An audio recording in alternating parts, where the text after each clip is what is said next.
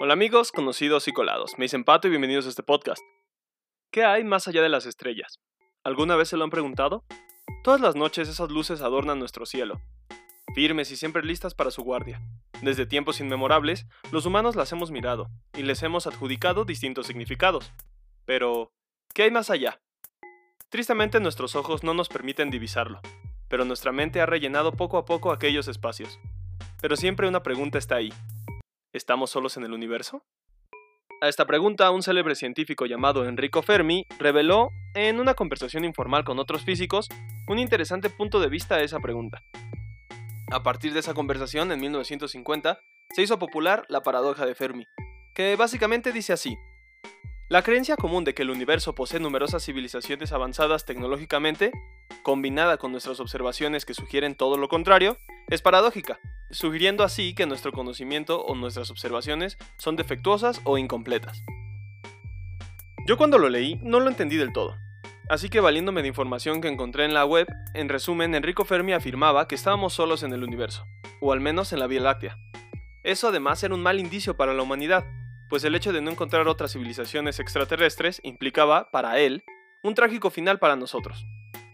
Y además estaba muy en contra de las afirmaciones de científicos como Frank Drake o Carl Sagan, que de manera muy optimista aseguraban que la vida es abundante en el universo, y está ahí para ser descubierta. Pero, ¿por qué este pesimismo? Bueno, pues ahora les presentaré algunas teorías que derivan de esta paradoja, que implican por qué no observamos o contactamos civilizaciones extraterrestres.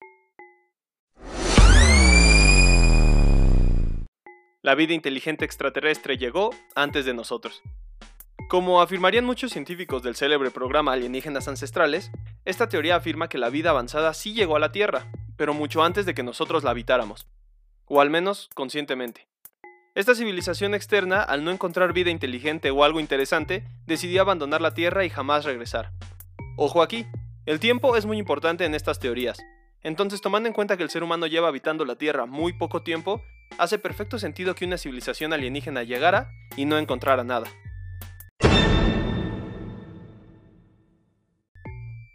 Ya no existen. Les digo que el tiempo es muy importante en estas teorías.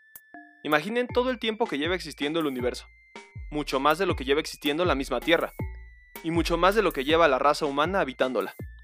Por lo que en esta teoría podemos ver que las civilizaciones avanzadas existieron, se desarrollaron y alcanzaron su fin u extinción. Supongamos que la vida y la civilización misma va superando ciertas barreras para no extinguirse o no desaparecer. Barreras como pasar de una célula a otra, adaptarse a ciertos entornos, guerras, escasez de alimentos, sobrepoblación, etc. El punto es que hace mucho tiempo pudieron haber existido civilizaciones extraterrestres y se extinguieron por alguna de estas razones, y por eso no las conocemos. Vivimos aislados. El universo es increíblemente grande, imposible de explorar completamente. Asimismo, ni siquiera nosotros podemos abandonar nuestro propio sistema solar. Imaginen entonces que nosotros somos un grano de arena flotando en el mar. Además, estamos rodeados por barreras naturales que no permiten salir ni entrar nada. Pues así está nuestro sistema solar o sector en el universo. Prepárense porque hago un paréntesis aquí para que se agarren de sus asientos, pues aquí se vienen las teorías más locas. El error de la comunicación. Este planteamiento se relaciona mucho con un problema que vivimos aquí en la Tierra. Les contaré una historia rápida.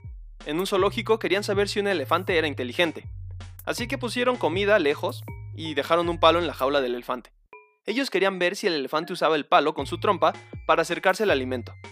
El problema es que no tomaron en cuenta que la trompa no es una mano humana, es la nariz del elefante. Así que el elefante no podía usar el palo porque usarlo implicaba dejar de respirar. ¿A qué voy con esto? Quizá podamos enviar señales al espacio y tratar de comunicarnos con civilizaciones lejanas, pero ni siquiera podemos saber si podrían entenderlo. Traten de comunicarse con una ballena azul, por ejemplo, o traten que su laptop reproduzca un cassette. ¿Ven lo que me refiero? Es imposible. Estamos siendo observados. Como en un zoológico o peor, como en un hormiguero. Esta teoría asume que la civilización es mucho, pero mucho más avanzada. Por poner un ejemplo, nosotros observamos las hormigas en un criadero y ellas en sí no son conscientes de nuestra existencia, a menos que hagamos alguna intervención que las afecte. En esta teoría nosotros somos peor que las hormigas, no somos capaces de percibir su existencia, y ellos solo nos observan pasivamente, sin mencionar la barrera del lenguaje que ya había mencionado antes. Ahora, si llevamos a un extremo esta teoría, aún más extremo de lo que ya es, en realidad no podemos percibirlos porque ellos trascienden más allá de nuestro campo tridimensional, por así decirlo. O sea, su mera existencia existe en un diferente código al de nosotros. Por lo que no somos conscientes de su existencia e incluso ellos también podrían no ser conscientes de la nuestra. Existimos en un mismo universo, pero no en un mismo plano. Podríamos ser incluso simulaciones de algún computador extraterrestre. Les dije que se venían teorías muy locas, ¿no? Las famosas teorías de la conspiración. No podemos dejar de lado las teorías conspiratorias, que dicen que ellos ya viven entre nosotros y están encubiertos. Digo, History Channel se ha hecho un experto en eso.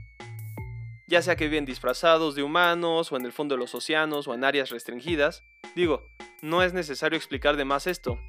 Pero hace poco escuché una historia interesante que podría entrar aquí. El relato contaba que en realidad nosotros somos los aliens. Llegamos, nos establecimos, y se nos olvidó de dónde venimos. O sea, nosotros somos los extranjeros en el planeta, y que en realidad los verdaderos nativos son los reptiles. Digo, no le llamo teoría porque carece de todo fundamento, pero la historia ahí queda. Existen, pero por temor no nos contactan. Esta quizás sea mi teoría menos favorita. Afirma que la civilización avanzada está ahí, pero hay otra que presenta una amenaza y si envían cualquier señal los encontrarán y por lo tanto los destruirán. ¿Quién sabe? Incluso hasta nosotros podríamos ser la civilización violenta que presenta una amenaza. Digo, no sería ninguna sorpresa debido al historial de violencia de la raza humana. De hecho, hay muchos científicos, aquí en la Tierra, que alertan sobre los peligros de enviar señales al espacio exterior. O sea, tal vez nosotros confiados enviemos señales, pero no sabemos qué tipo de civilización las recibirá. En fin, estas son algunas de las teorías que tratan de resolver la paradoja de Fermi ya que hasta hoy no hay evidencia de alguna civilización extraterrestre. ¿Y si estamos solos en el universo? Tampoco debería ser motivo de tristeza, pues nos deja una posibilidad infinita de opciones y exploración. Aún así, quedarnos con la idea de estar solos no es digna de la curiosidad del ser humano. Pero al fin de cuentas, solo el tiempo resolverá esa pregunta. Espero amigos que les haya gustado el podcast de esta semana. Si les gustó, por favor compártanlo y regálenme un like en cada una de mis redes sociales. Digo, si se puede. Hoy tengo buenas noticias, pues además de estar en Facebook, Twitter e Instagram, ya pueden seguirme en Spotify y YouTube. Aunque, les advierto, siempre los episodios nuevos estarán primero en Spotify. Recuerden que a mí me es empato y con esto me despido.